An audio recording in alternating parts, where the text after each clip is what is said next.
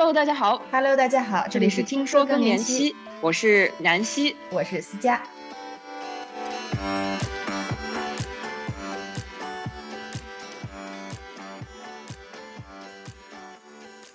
年初，我收到一条豆瓣消息，来自一个主流官方媒体的记者，说要采访我关于更年期的话题，因为他正在做一个关于更年期抑郁症的深入报道。激动之余，我们更多的是感觉到又遇到一个同路人，又多了一份力量，可以让更多的人关注更年期这个话题。那个联系我的记者叫面，他的文章在上个月见报。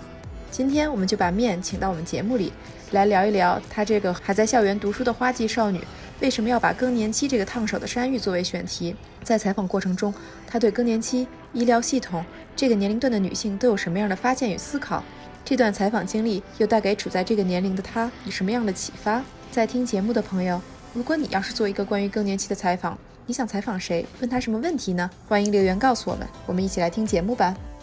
今天我们非常开心，请到了我们的好朋友面，是我们之前在面的一个采访当中认识的，所以之前我是被采访的那一方。今天呢，反过来我来采访一下面。面之所以采访我们，是因为之前面在一个主流官方媒体实习的时候，写了一篇关于更年期抑郁的文章。然后今天呢，我们就想和面一起来回顾一下他写这文章的这一路，以及这之中台前幕后精彩的故事。那我们先请面跟大家打一个招呼。Hello，大家好，我是面，很高兴来到思佳的节目。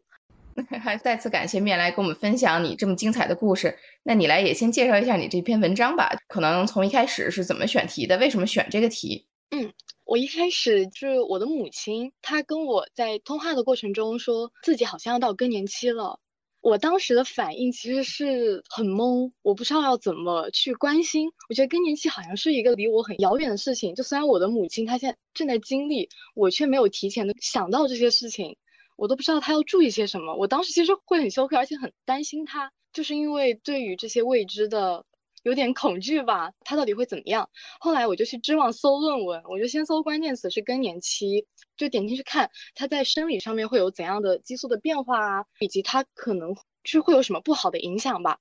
后来就看到相关的关键词，有一个是围绝经期抑郁症，我点进去，那我当时其实不知道什么是围绝经期，我都不知道这一个学术化的表达，后来才知道就是更年期。其实是更年期之前的那一段，嗯、就是更年期分一开始是围绝经期，是整个荷尔蒙变化产生，嗯、然后后来是绝经期，所以可能就是。我们还不确定我们来了更年期的那一段哈，哦，嗯，就是在这个年龄段差不多，嗯，嗯。后来我就想，原来学术上会有专门在研究这一个的，那现实生活中的人们他们会有怎么样的真实的经历着的呢？然后我就去搜小红书，就去搜母亲更年期，嗯，抑郁症，就是这三个关键词这样子搜索，嗯、就搜索到了很多。哎，这个挺逗的，因为我们最近也刚开始开立了小红书嘛，我们的节目和我们的这个团队，然后我们发现，我们想找直接就是女性经历更年期或者一些内容，其实没有那么多，好像女性自己分享的不多，因为我们确实好像感受到，当我们在那个帖子里说这是妈妈的更年期或者妈妈怎么样的时候，哎，会感觉反应挺大的，但是女性自己说的还不是很多。一方面可能是他们年龄层的人不太在小红书上，另外一个他们也不太习惯在这种场合表达这样的话，对对，是不是？是的，是的。我当时也跟你产生了一样的想法，因为找到的都是自己的女儿在分享。就其实我有看到是正在经历更年期的妈妈他们在分享，但是他们这些人往往都是很正面积极的。嗯嗯，对对对，他们很难说到就是那种可能他们那代人自己都不会往那儿去想去感觉，如果有那种不好的感觉，他们就藏起来了。对对对对，就是他们会隐藏自己的这些痛苦之类的，这也是一点嘛。嗯，然后在小红书这个社交平台搜完了之后呢，我又去搜了新闻报道，因为本身就是在新闻专业的嘛。首先去微信公众号。我发现搜索出来的文章报道没有很多是深度类的报道，相反都是那些自媒体，他们会取着很吸引人眼球的标题，就说啊妈妈更年期怎么怎么，就看让大家看起来都觉得很恐怖。但其实文章内容他们讲就没有在说什么有用的话，相关的深度报道，我当时大概只看到了两三篇。像三联有，然后极昼也有，我就能感觉到，其实好像大家对于这个群体，它的曝光量不是很多，所以我们对这个群体的认识也不多。第二点是缺乏可靠的。有事实证据，就像是去采访那些真实案例的这些，就是去询问他们为什么会这样的一个探究，去知道他们那些问题是什么，然后以及去解答是为什么，可以怎么做，就是没有这些真实性的经历，对大家有用的深度类报道。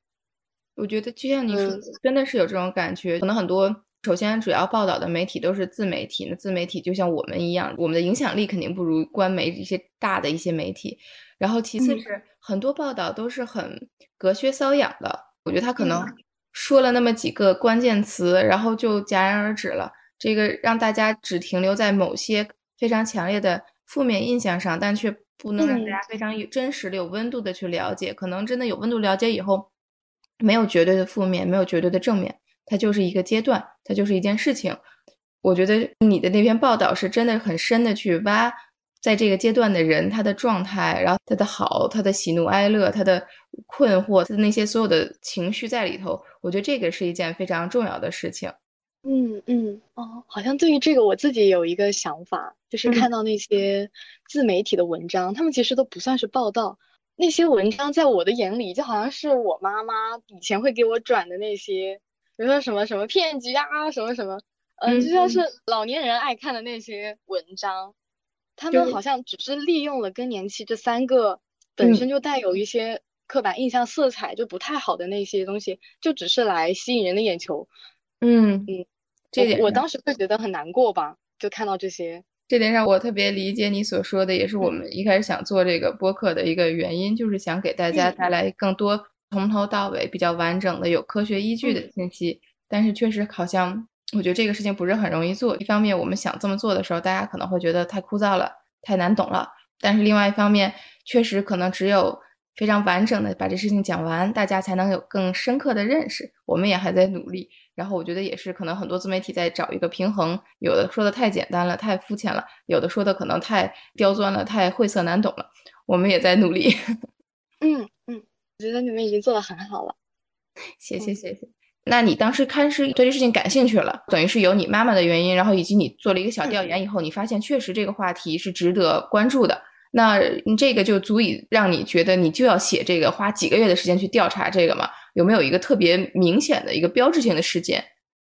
也没有标志性的事件。其实当时就是因为我在做实习记者，然后那会儿选题会就是一个机会。嗯，这些就是我的一个选题，我是可以把它做成一篇报道。然后另外一方面又是我自己真心的想要去了解的这件事情，就是有这么一个契机，然后就可以让我把它写出来，并且很认真负责的把它完成好。哎，那你在选题会提出来这个话题以后，大家的反应是什么样的？就是我觉得也是你们这个媒体第一次报道这个方面的内容，对吧？你当时有没有会对大家的反应有一个期待？包括正面的，包括负面的，以及他们当时是怎么反应的，我还挺好奇的。哦，我最开始在线上问了一个记者老师，我跟他讲到这个，其实只是讲了一个关键词，并没有给到他很多的我的一个选题的概述。他当时就说这个选题，呃，很好，因为更年期它其实跟我们的生活都息息相关，但确实没有见到跟这一个选题相关的很多的深度报道。以及后来去线下跟编辑老师们面对面聊的时候，嗯，先撇去我们是编辑以及我正在报审题的这个身份，此外就是大家都是女性，会有对于女性那种，就是当我讲到我妈妈以及小红书上的案例的时候，大家在那个场景里都会有那种感情会流，也会担心自己的妈妈，她都能够感同身受，因为都是女性。嗯嗯嗯。然后我其实后来就是会心里觉得很温暖，因为感觉就是身边会有人站在一起，我们一起在想这件事情，一一起在觉得这件事情是很重要的。好的，这个确实是我觉得也跟我们一开始想的是一样的嘛，就我们也是从关心妈妈开始，然后后来发现很多人都是这样的，就是我觉得这个咱们还挺相似的，有一个非常相似的一个触点。嗯，能感受到正在经历更年期的女性，她们虽然不好意思求助，不好意思表达。但是其实有很多人是想关心他们的，真的是很在乎他们，不光是自己关心自己的妈妈，而是我真的是关心很多在这个阶阶段的女性，真的挺暖心的这么一个事情。嗯嗯，然后那你在所有的采访对象当中的男女比例，你还记得是多少？只有我这一位是大哥，其他都是女孩子，都是女孩子。嗯，这个还是，哎，就是说回来，也是我们现在一个困惑：更年期真的不是只有经历更年期女性的事情，也不是只有女性的事情，而是真的是需要更多的人在周围的。嗯嗯。但你选题确立了以后，你接下来就开始写这篇文章了。嗯，我接下来就开始操作了。嗯，我呢是先列了采访提纲，把问题都列出来，然后。同步在找采访对象，各个社交平台，其实这有一点大海捞针的感觉。当时那两三天，我发了好几百条那种邀请采访的那些信息，因为几百条里面总会有一些人回复我，嗯，然后就最后就组成了这篇文章，就是很感谢那些采访对象。不知道你总共都找了哪些采访对象，然后你觉得哪些人是最容易找到的，哪些人是最难找到的？嗯。因为我只能去通过搜索嘛，换一个通俗的话，就是不是我想有怎样的采访对象就能有怎样的采访对象。我现在归类归下来的话，就是我大致想找的第一类是正在经历更年期的女性本人，然后第二点是她的家人，包括她的子女和丈夫，然后第三类是在这方面有专业的见解和专业知识的医生、专家学者，嗯，然后。等到很后来，大概到了二稿的时候，才想到说可以去找心理咨询师，嗯，然后拢共是这几类采访对象，嗯，我觉得很难找到的是正在经历更年期的女性，因为能够被我看见的是那些表现很积极，她们本身内心很积极，愿意在社交平台上去分享她们日常的这一类女性。比如说条件不好的，她们没有办法用这些手机啊之类的，然后。她们的内心又充满了很多苦楚，他们是不可能在社交平台上面去发表的，因为他们没有机会。第二是他们没有意愿，他们甚至可能都不会向周边那些有温度的活生生的家人去跟他们传达自己内心的想法。嗯，这一类是我觉得很难找到的，确实我也没有找到。对，然后容易找到的呢，就是他们的家人会主动在社交平台上去求助。怎么可以好好的帮助自己的母亲这一类家人？我印象很深的就是一个女孩子，嗯，她就妈妈正在经历更年期，心情不好，以及有各类很消极的表现，然后她就很想要妈妈赶紧康复，因为她看着妈妈那个样子，就自己心里很难受，以及妈妈那样子消极的一个情绪，也很影响他们家庭，包括跟女儿相处的这么一个情况嘛。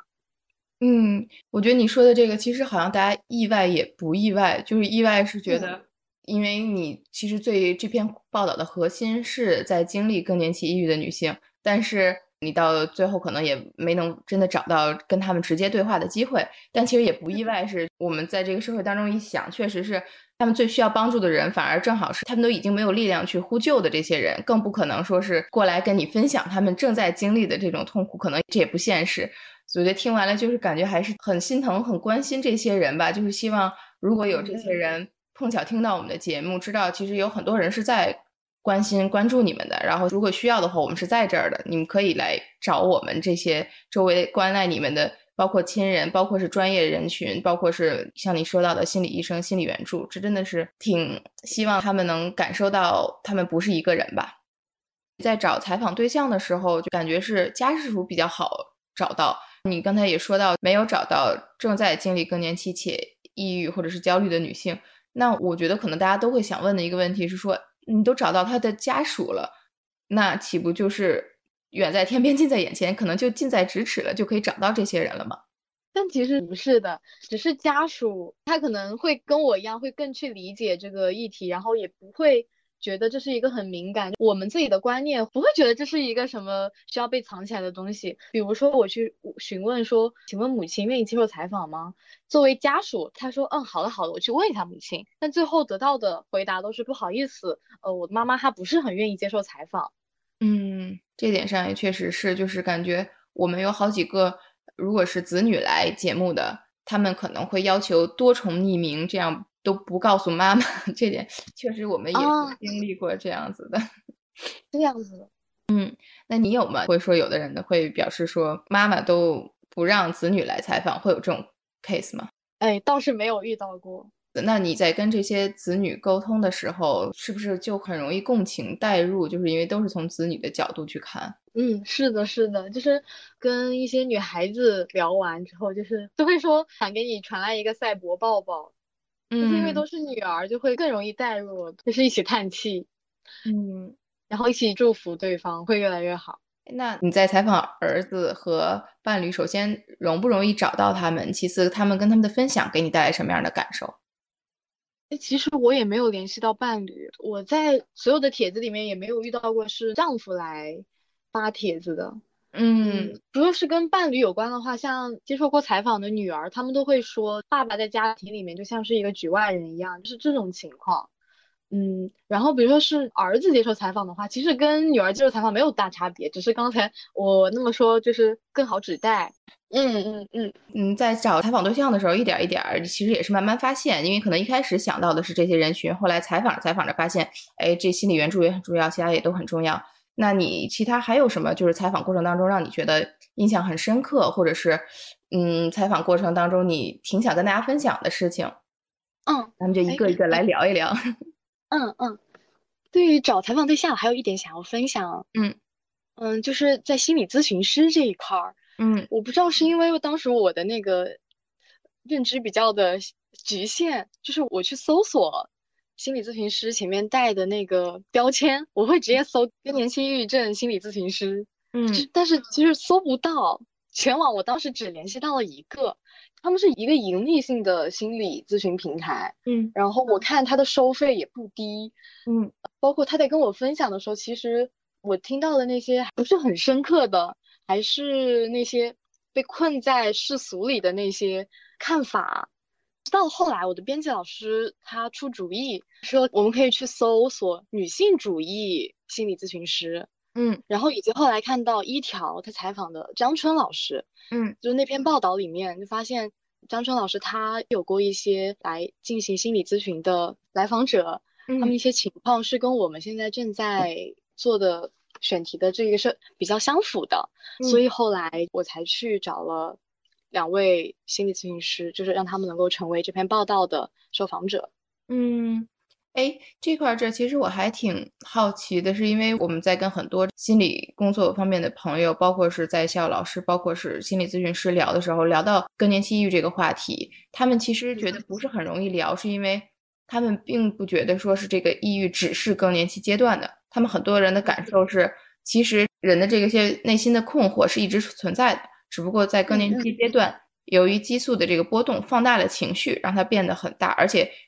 碰巧更年期这个阶段，很多人是他人生中很多压力堆叠的一个时期。比如说，可能是上有老下有小这种压力，可能是职场的压力，可能很多方面的压力，正好是人生当中最就要成立的这么一个阶段。然后，同样的是还有产后抑郁。我记得就是我同事当中有一个是哈佛大学的女孩，她就说他们在研究这个话题的时候，就会发现说，其实这个并不是说在这一个阶段的人他们就会怎么样，而是说他们主要身体内的改变是激素的改变。激素会放大，会波动一些情绪，但是这个事情还是有很多外因的。这个时期他可能承受的压力，以及他这个人本身对这些压力的一个应对的方式，可能本身在应对压力的时候没有那么自如，然后在这个阶段他会放大。很多人他们都会讲说，这个时候一样又不一样。我感觉好像大家对这个本身认知处于一个让我听了感觉懂了又没懂的状态。我不知道你在采访的时候，专家是怎么。对更年期抑郁的这个事情的看法，尤其是你在采访了自己称自己为更年期心理咨询师和那些并没有自称为更年期咨询师，而是说自己是女性主义的这个差别。嗯，他是治疗更年期抑郁的这么一个心理咨询师。嗯嗯，可能是因为去找他咨询的人年龄都是在中老年那一块儿。然后他处理的比较多的也是因为那个家庭，他们可能是跟丈夫的夫妻情感生活不是很好，或者是跟自己的子女，子女他离家了，嗯，或者是未成家就没有结婚，嗯嗯，都是这些只限于在那个阶段的事情，他没有去关照到他以前的那些成长环境、成长经历。嗯，对，这是差别很大的一点。我当时就很想去询问他，那他会怎么去治疗他那个女性以往的伤痛，因为这个肯定不是这个阶段的。他自己也说了，人的伤痛肯定是慢慢累积起来，他不是在这个阶段就会有的。我就是想询问，那你是怎么去治疗他以前的呢？那个心理咨询师给我的回答是，既然在当下，那我们就要把当下的事情解决好。他没有给我一个很让我觉得有道理的回答。哦，但他这个可能是他是那个流派吧，他是那个认知行为的流派，就是他只关注当下的那个流派。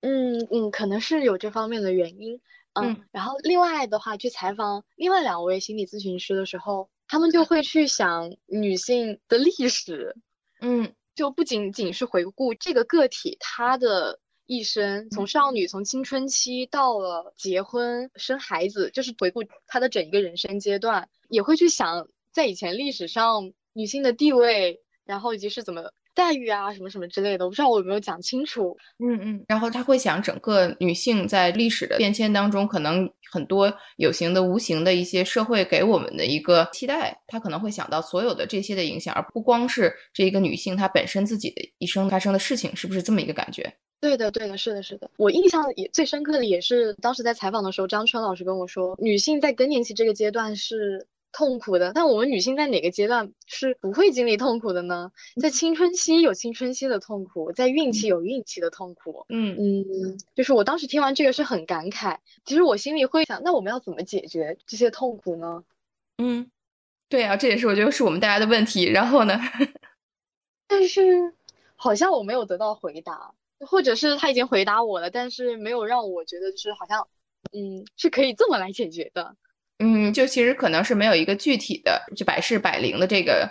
可能是每个人都是一个他是个体的，要有自己的功课去学去面对。说回来，还是 心理咨询，虽然它有很多社会历史一切，但是可能每个人还是要面对每个人自己那个当下的问题。这么说回来，你那个强调当下的咨询师说的也对，就是我们只能先从当下的入手，然后一点点去解决它什么出现了就去解决什么。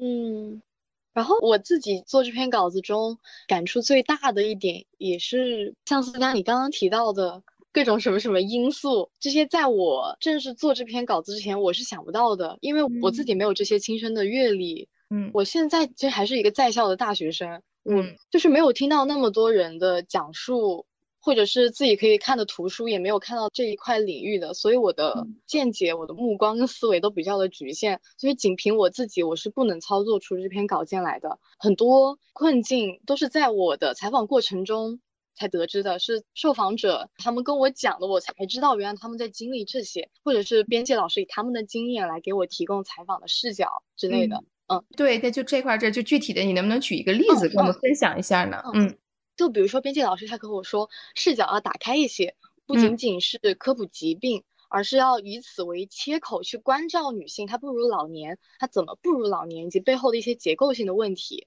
嗯嗯，我自己的话，可能最开始包括列采访提纲跟写那个初稿，我会把一些事实，就是表面的东西写清楚了，嗯但是。我因为我没有那个能力去写到认知啊或者理解的那些东西，我可能只是把病理层面的东西我可以交代清楚。但是后来我知道是我要写一些向内去探索自己的层面，或者在向外，就是女性她身为母亲，或者是她过去身处的家庭社会环境，嗯，然后再举个例子，就是在采访中我得知的是。像母亲，她从小的成长环境，他们可能就会是很焦虑，嗯，没有自我，就是也缺乏关爱跟陪伴。当他们走到更年期的年纪的时候，会遇到更年期那个年龄阶段遇到的事情，就比如说他们要缴纳养老金，嗯，或是退休之后他们的生活没有寄托了，因为没有工作，然后可能家里的孩子他们也已经成家立业了，就是脱离现在这个家庭了。然后他们就没有再像以前那么忙碌了，但他们也不知道可以怎么去找到自己的那份生活，嗯，然后再是儿女，如果儿女没有成家，他们会焦虑，怎么还没有结婚？儿女离家又会让他们有那种空虚的感觉，或者是夫妻他们本身之间感情生活是怎么样？他们有没有精神上的一些沟通交流？甚至不讲精神，他们在作为家人身上有没有那些最基本的关爱什么什么之类的？这些都会给他们带来很大的焦虑。嗯嗯，我原来是想不到这些的，我到后来听他们跟我讲述，我才知道什么个人的生命经历是这个样子，就是会有这些事情。我觉得这特别有趣的一点，可能很多听友朋友们也留言告诉我，你们是不是也这么想的？是有没有一种觉得正在花季的、对未来充满憧憬的少女面，突然看到了女性一生有多么大的苦楚？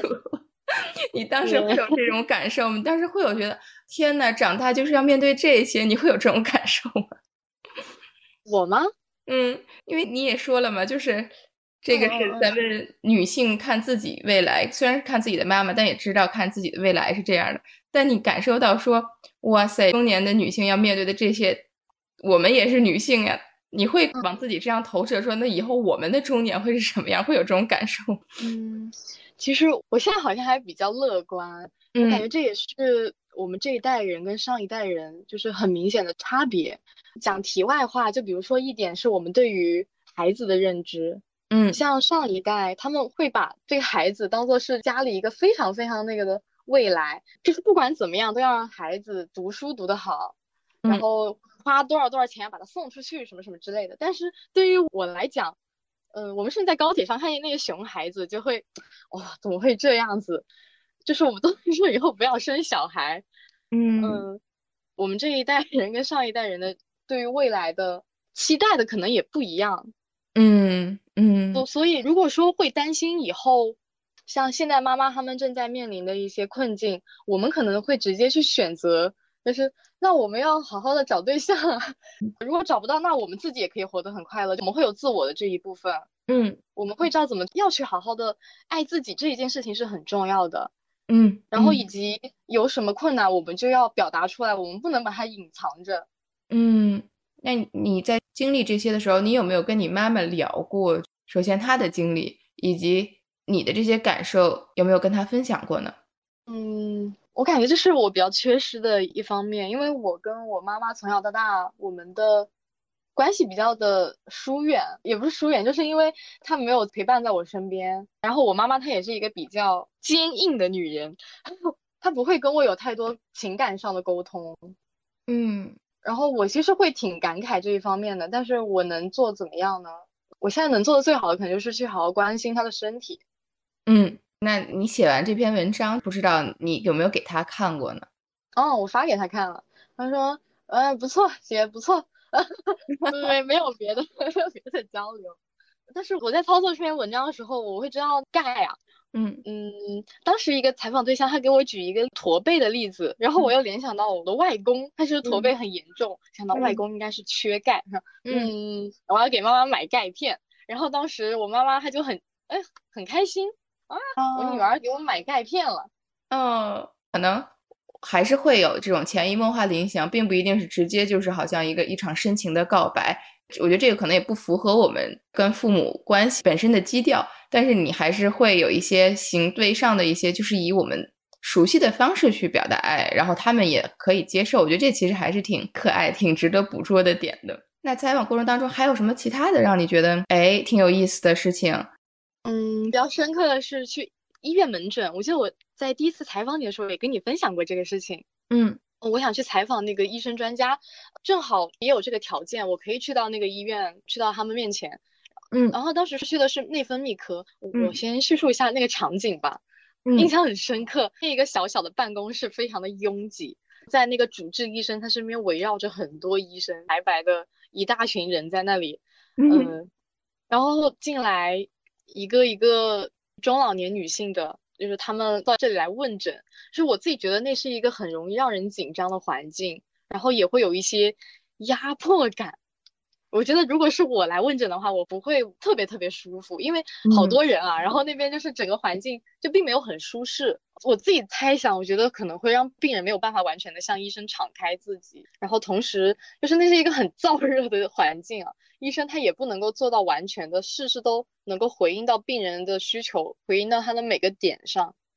那那感觉完全作为一个病人的话，你会觉得完全没有什么私密性。我觉得可能看那个就。已经不知道该从哪儿说起了。嗯，就是如果是我而言的话，会是这样。但是我不知道那些来看病的女性们，她们会有怎么样的体验。嗯，那你采访这些医生的时候，你有跟他聊到这点没？说，哎，你们这个阵势，病人会什么反应？你有没有问他？啊，我没有，这个是我后知后觉的。等我走出那个医院，开始总结我刚刚那一趟行程的时候，才想到，嗯，那个是会让人不舒服的环境。嗯，其实我没有采访的那个主治医生，因为他太忙了，就走了。就是闲聊，只能闲聊，跟那些他们可能是旁听啊，或者是学习的那些医生嘛。因为他们聊了几句，我说你们怎么看这个更年期抑郁症的这些病人啊，什么什么之类的。然后大概就有几点吧，他们会跟我讲说，嗯，确实来这里问诊的病人，他们后来会给他推荐去精神科看的。嗯，就是一个多学科共同来治疗这个病嘛。嗯。然后第二个，在他们的观察里，那个事实就是焦虑的病人会比抑郁的要多。嗯。嗯，此外，他们还给我举到一个例子，是更年期的教师的心理情况会相对来说不太好。哦，就是作为教师，本身是教师的人，经历更年期会不太好。对对对对对，啊，因为当时就是闲聊的获取信息嘛，正好有那个采访对象，他自己本身是老师的这么一个身份，我也有看到过这些相关的报道。做老师这个职业，他本身压力就很大。然后也会面临很多那些，比如说学生啊，或者是学生家长啊之类的东西。这些我没有很专业，我不太好具体的怎么怎么讲。但是当时应该是出于他们自己的观察，就跟我提到这一点嘛。嗯，那这一点有没有在别的地方得到印证？就是比如说医生的角度，或者是其他的一些调研，有得到多方验证吗？嗯，其实没有，因为我看论文的时候也没有看到过任何有说特地提到教师这个职业的。嗯，感觉就是一方面可能这个问题还有待研究，另外一方面确实是，嗯，整体对更年期这个认知或者这方面的论文就没有那么多。嗯嗯，我觉得可能对它包括从病理学上的认知，包括从更年期阶段的这个女性她们对生活影响，可能这个方面的研究都还不够多，所以这方面也是我们也呼吁，如果在听我们节目的朋友，你们有能力或者感兴趣，或者留言告诉我们你们在做的事情，或者是。留言告诉我们你们感兴趣的问题，让更多的人看到，说这个里边真的有好多值得聊、值得研究的事情，但我们现在对它还一无所知。嗯嗯嗯，是的，就是这是一个很复杂的，既关系到一个病理层面的，另外一方面也是人的他的这个身份，或者是他的整个生命阶段之类的，就是确实是一个很复杂的议题。嗯，是的，是的，是的。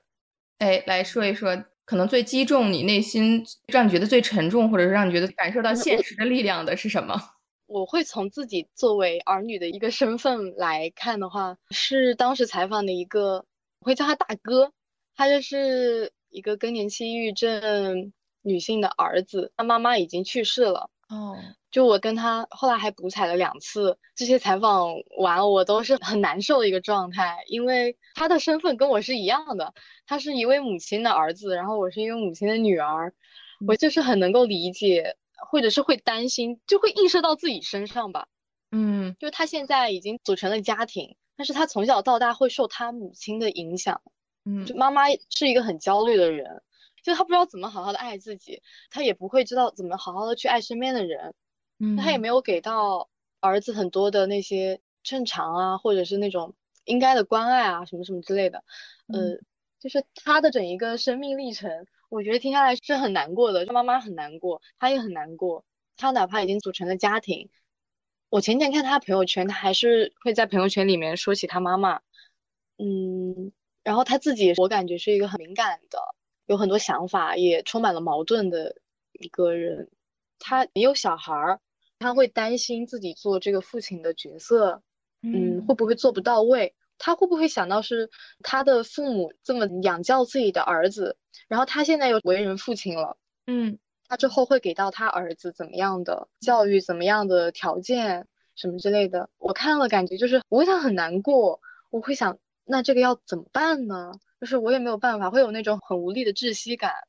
嗯，确实是。他真的离去，让他觉得好多问题都没法再找答案了。可能他就会有那种失落的，包括是有的时候是一个理性上的答案，有的时候是一个感性上答案。因为他跟他母亲可能到最后有些事情还是没能和解，然后他母亲生命的那些课题就落到了他身上。嗯，确实确实，嗯，确实他理性的那一方面，他应该是跟自己就是达成和解，他自己跟自己是那么理性的在沟通。但是完了之后，可能当某个夜深人静，或者当某些别的事情，现实生活中的事情发生的时候，在感性层面会想到以前跟母亲怎么怎么样。嗯嗯，我就是会觉得这是一个很没有办法的事情。嗯，这个就变成了他人生的课题了。嗯嗯，我觉得理性的理解可能就是表意识上的一些理解，有些东西是潜意识的东西，他还是没有打开，可能还是需要去探索的。这个嗯希望大哥慢慢的能在陪伴孩子成长过程当中找到一些解答吧。这个事情可能真的是亲子关系的另一面嘛，它有这个传承性嘛。就有的时候，嗯有的人就是一成不变的传承了，有的人可能是在传承当中，他能得到一个治愈。反正就是期待他能被治愈吧。反正，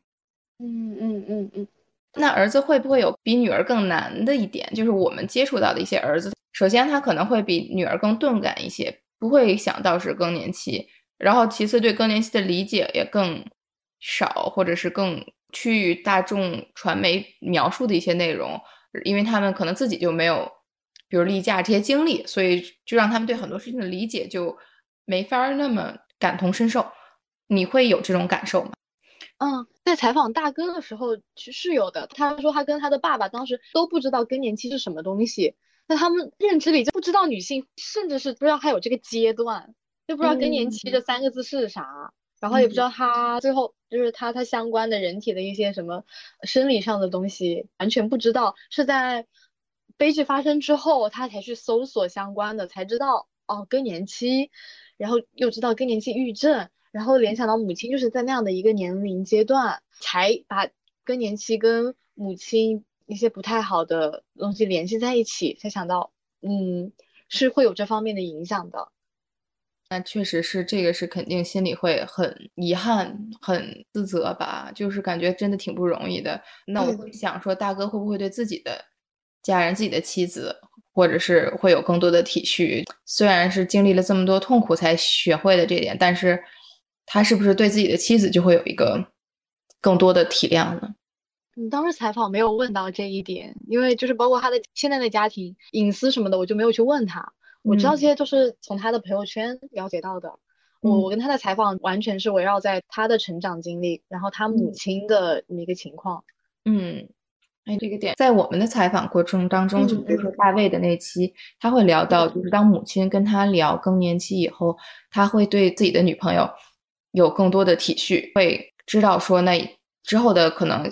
就是现在还没到，但是以后的有些步骤已经有一个情感铺垫，所以我觉得相互之间的关心的这么一个传承也挺有意思的。嗯，那做整个这个采访还有哪些其他的让你觉得，甚至是会让你觉得有些遗憾的事情吗？就是你可能还想做什么，但是没有做到，因为刚才都是说了很多比较积极的，让你觉得。感触很深，感受很深，有很强感情冲击力的。那有没有哪些是让你觉得，其实你还想做，但是因为各种原因，可能是客观的限制、主观的一些因素，就没能做到的？就是如果咱们这个采访有一个续篇，或者是继续这个话题，你会想做什么呢？其实我现在在这两天为。录播课有在整理之前自己的思绪之类的，我发现有一点是我当时看到了那个东西，但是最后没有在我的报道里面呈现出来，就是更年期在我国的这一个医疗资源上面的什么门诊之类的，它其实开设的覆盖率不是很高。嗯，就是在这方面我没有去深究，但是我又知道这么一个问题，我不知道它能不能算作是问题，就覆盖率不高算不算是一个问题？我觉得是一个没有状况，就是嗯状况。对，就是可能“问题”这个词就又有点是吧？它是一个现实状况，就是它的这个门诊覆盖率可能还跟我们人口基数比，可能有一个很大的空缺。嗯嗯，因为我没有去跟专家学者之间聊过这个，但是从我自己现在作为一个个人来看，我会觉得能不能覆盖率再高一点呀？我会去联想到在一些偏远的地方。嗯，那些女性她们没有这方面可以去触达的医疗资源，嗯，我会担忧吧。撇开任何的身份来看，就是我自己，比如作为一个小群众看到这个的话，我会有这种想法。嗯，哎，那希望之后可能，如果你还有机会继续做这方面的探讨的话，可以以记者的身份再深挖一下这个话题。我觉得这个话题也是我们大家期待的。呃，我们也会把这个文章贴在我们的 show notes 里边，这样听友朋友们也可以去读一下。因为这次你的文章更多的是关注很多个体的经历，是一个很有温度的一个旅程。但是可能确实是，我觉得像你说的，哎，我们也有好奇，说呢更广度的这个全社会不同地区、不同生活状态的人，他们的更年期是什么样的？我觉得确实是一个另外一个角度了，就。嗯嗯嗯，对，因为我当时想采访对象的时候，也会想要去各个地区去看，因为我在知网找论文的时候有找到我在说中国偏远乡村那边女性的更年期的一个情况，但是限于我实在是找不到那种采访对象，所以就没有办法去完成。那这篇文章写完，我不知道你对更年期、更年期抑郁。女性的角色、女性的困境这些话题有什么感想，或者说这些问题本身的看法有没有什么变化？就是会让我更关心，然后以及看到这些东西的时候会觉得更熟悉，更知道要注意些什么。我其实相比于我有什么感想的话，我可能会更倾向于说我会做些什么。嗯，你会做些什么？我会做些什么？给妈妈买钙片。这么说吧，就可能好多朋友。跟你一样有这种困惑，然后呢，他们现在就想问了，那你在给妈妈做什么？他们是不是也可以跟着一起做？实际的来讲的话，我妈妈现在的情况其实有一些不好，因为她的工作性质，所以她晚上不能好好休息，就会经常需要半夜醒过来去处理工作。她有甲状腺结节，就不知道之后要不要动手术。就是其实前几天才去医院复查，然后要一个月之后才有结果，就是因为休息不够好。但其实休息对于所有人来说都是很重要的，嗯，然后可能又因为更年期的原因，嗯，那些激素，所以他的甲状腺那边就出了问题，所以现在我会去跟我妈说，那我们这个工作能不能就不要做了，我们还是好好休息，身体最重要。那他说，最后再撑一年吧。嗯，现实的来讲，就是我现在还在上大学嘛。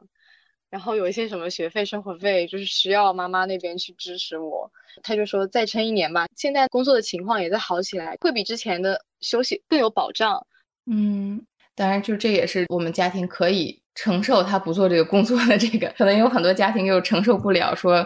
不工作。所以我感觉女性在那个阶段真的是像一个被困在了很多生活编织的笼子里的这种感觉，很难找到一个坦途的出路的这种感觉。嗯，就是我觉得。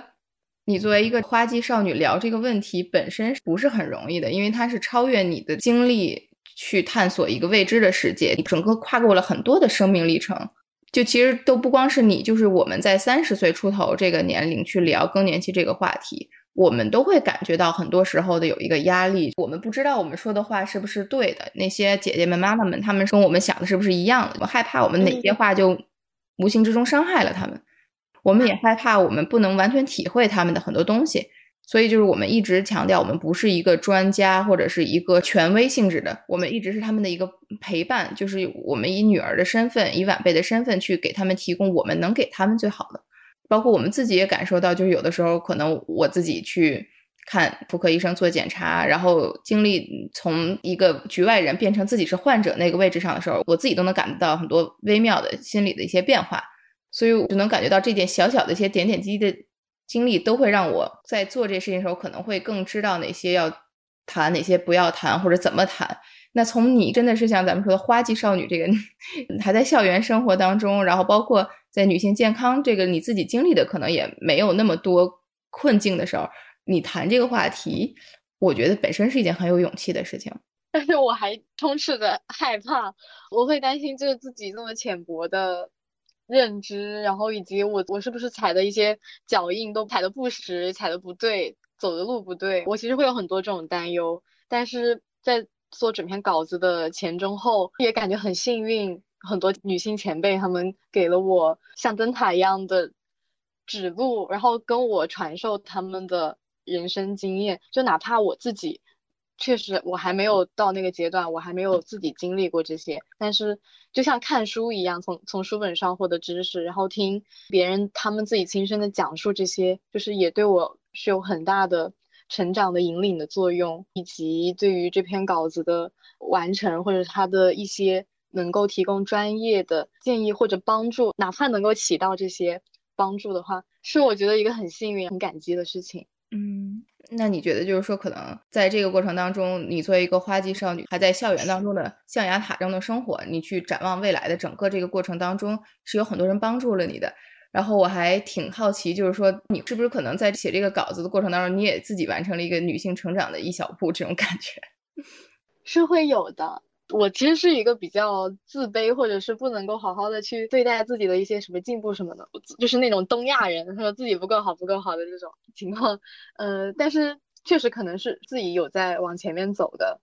就我很多时候的一些进步，我不会拿自己怎么怎么样为例向大家讲，但是我会说身边有哪些人给了我怎样的帮助，或者有哪些姐姐她们跟我讲了什么是很好的，她们让我感觉到了怎么怎么样的温暖。我会说这些事情，嗯，挺好，挺好的。我觉得那其实这个时候你也要给自己一个小小的鼓励，可能花一点时间给自己庆祝一下。不管是这个文稿非常好，这个文章的发表，还是自己在整个女性进程当中又成长了一步，我觉得还是很值得庆祝的。而且就是小的时候，我们有很多事情值得庆祝的时候，我们不以为意，我们习以为常，觉得说啊，可能这没什么。有的时候我是会觉得，出了学校以后，会越来越少的，你觉得？有成就感，或者是值得庆祝的事儿，那个频次会越来越低。尤其是在二十五岁左右的时候，刚参加工作，那时候有很多值得庆祝的事儿，可能是第一个完成一个什么项目，你会觉得很有成就感。然后等到三十多岁的时候，有很多事情你觉得不再值得庆祝了。然后有很多事情，或者它的周期更长了，你很难找到庆祝的节点了。然后那个时候，成就感的来源其实越来越要往内找的时候，我觉得。很小的时候形成一个自己有一点小进步就给自己加油，其实是一个挺好的心理习惯。嗯嗯，这个就是昨天跟我散步的姐姐她们也在跟我讲到这个，就每天都要去固定的鼓励自己。嗯，是的，是的，是的，而且就是你越看到你自己的进步，你越能看到你想进步的方向。其实不是说你越看到自己的进步，你越不知道自己是谁，觉得自己特别棒。我觉得好像不是这样的，就我的感受是，你越能看到自己往前进了一步，你越能知道你要往哪走，所以可能你反而不会说特别自满啊、骄傲什么这样子。嗯，那你看看，你回忆你采访整个过程当中，有没有哪些事情会让你觉得对你的人生有改变的，或者是说你这个采访写完了以后，你觉得你自己的改变是什么？就是已经发生的改变，以及之后会对你产生的一个更深刻的影响。就是毕竟这也是这么长一段时间一个心路历程。可能我觉得咱们刚才聊的很多东西是，就比如说买钙片，它是一个很具体的一个改变，是挺有意思的。但是有没有更触及你内心深处的一些东西？然后咱们刚才没聊到呢？嗯，其实就是我一直在感慨的那一部分，就是我对于这个世界上很多那些不同的生命，他们的一些生命故事，我有了更多的了解，就会知道更多。的复杂的东西，我感觉这是个很个人的东西。只是对于我自己而言，我可能从以前一个不懂世事，就是很天真的一个学生的那种，然后到了现在是真正的已经在做了，去体察大家发生的事情，以及那些具体的痛苦以及不能够解决的东西，好像我也不能怎么样去把它做得更大众一点啊。我觉得就这点，首先是很真诚的一个感受。我觉得可能。做完这个报道以后，你可能先感受到一种无力感，就成年人世界最长的一个感受，就是你看到了这个事情，你也知道这个事情需要改变，但是你不知道怎么能 改变它。嗯，我觉得这是一个大家经常感受的一个点，而且在我们聊更年期这个话题的时候，其实是经常会有这个感受，就是经历更年期的人对自己身体变化的。失控的这个无力感，他们看见他的变化，但他们没法干预，没法去面对。然后经历更年期人的家人看见他们的妈妈也好，妻子也好，在经历这些痛苦，然后我们也没法替他们承受什么，然后也没有一个完全特别好的解，好像就没有一个神奇按钮，一按了就好了，就也是一种无力感。面对可能我们去寻求专业的帮助的时候，我们不知道从哪儿去寻求。从哪开始？可能你提到的这个内分泌专家，很多人都不会想到去看内分泌科。他们可能是我们之前采访的几个，比如说 BP 姐，或者是比如说奥黛丽，他们都聊到过，说不知道哪儿出问题了，所以什么科医生都看。但是哪个医生都说不准，医生给出来的建议并不能对他们的身体直接起到改变，也有一种无力感。就是我觉得，其实你说的这个“无力感”这个词，真的是在我们采访他们正在经历更年期的人或者家人，甚至是医生都会聊到的一个词。这个词本身真的是一个很深的一个感受，是不能忽略的，也很难逃避这么一个事情吧。嗯，但是这也会成为一个推力吧，或者是一个提醒，让我们去想可以怎么做。就虽然我们到现在还不知道这个解答是什么。嗯，对，我觉得是一个推力。我觉得这个事情很多时候都是起起落落吧。就是当我们更多的人看到、意识到这个无力感的时候，这个人群当中会有一个百分比的人就会不认输，或者是说，嗯，不接受，他们就会反抗，说那我们要改变，我们要做什么？嗯，所以我觉得你这个文章也是让大家让更多的人去了解这个现状，去感受这个无力感。然后可能有很多人说那又能怎么样呢？然后就放在一边了。但是总会有人说，嗯。我就不接受他是这样的，然后可能就是我们本身是这样子的一个媒体，说我们觉得为什么要这样，对吧？我们可以有不同的状况，然后可能会有越来越多的个体也会说为什么要这样呢？我们可以从我们自己的角度去改变这个现状，然后我觉得这个还是挺期待这个文章后续会发生什么样的变化的吧。嗯，那咱们今天就聊到这儿啊，谢谢李思佳。还是再次感谢面来咱们节目跟咱们分享这一路的各种波折、各种感受，然后我们也非常推荐大家去读这篇文章。读完这篇文章以后，跟我们分享大家的感受，或者是和面来分享你的感受。然后与此同时，希望更多的朋友，嗯，跟我们留言去聊聊这个时期的话题。然后如果有更多的朋友选新闻的朋友想报道这个话题，或者是其他各行各业的朋友对这个话题感兴趣，那我们一起来面对这个无力感吧。嗯，对于更年期这个话题，我们一直期待遇到更多的同路人，来陪伴正在经历更年期的那些人，和他们一起对抗像我们刚刚聊到的这种无力感。越来越多的朋友关注我们，给我们留言，并参与到节目的录制，更是让我们在这种对抗中找到一种以柔克刚的力量。欢迎大家帮我们把我们的声音分享给更多的人，因为这可能给那些正在面对无力感的人带去力量。咱们下期节目再见。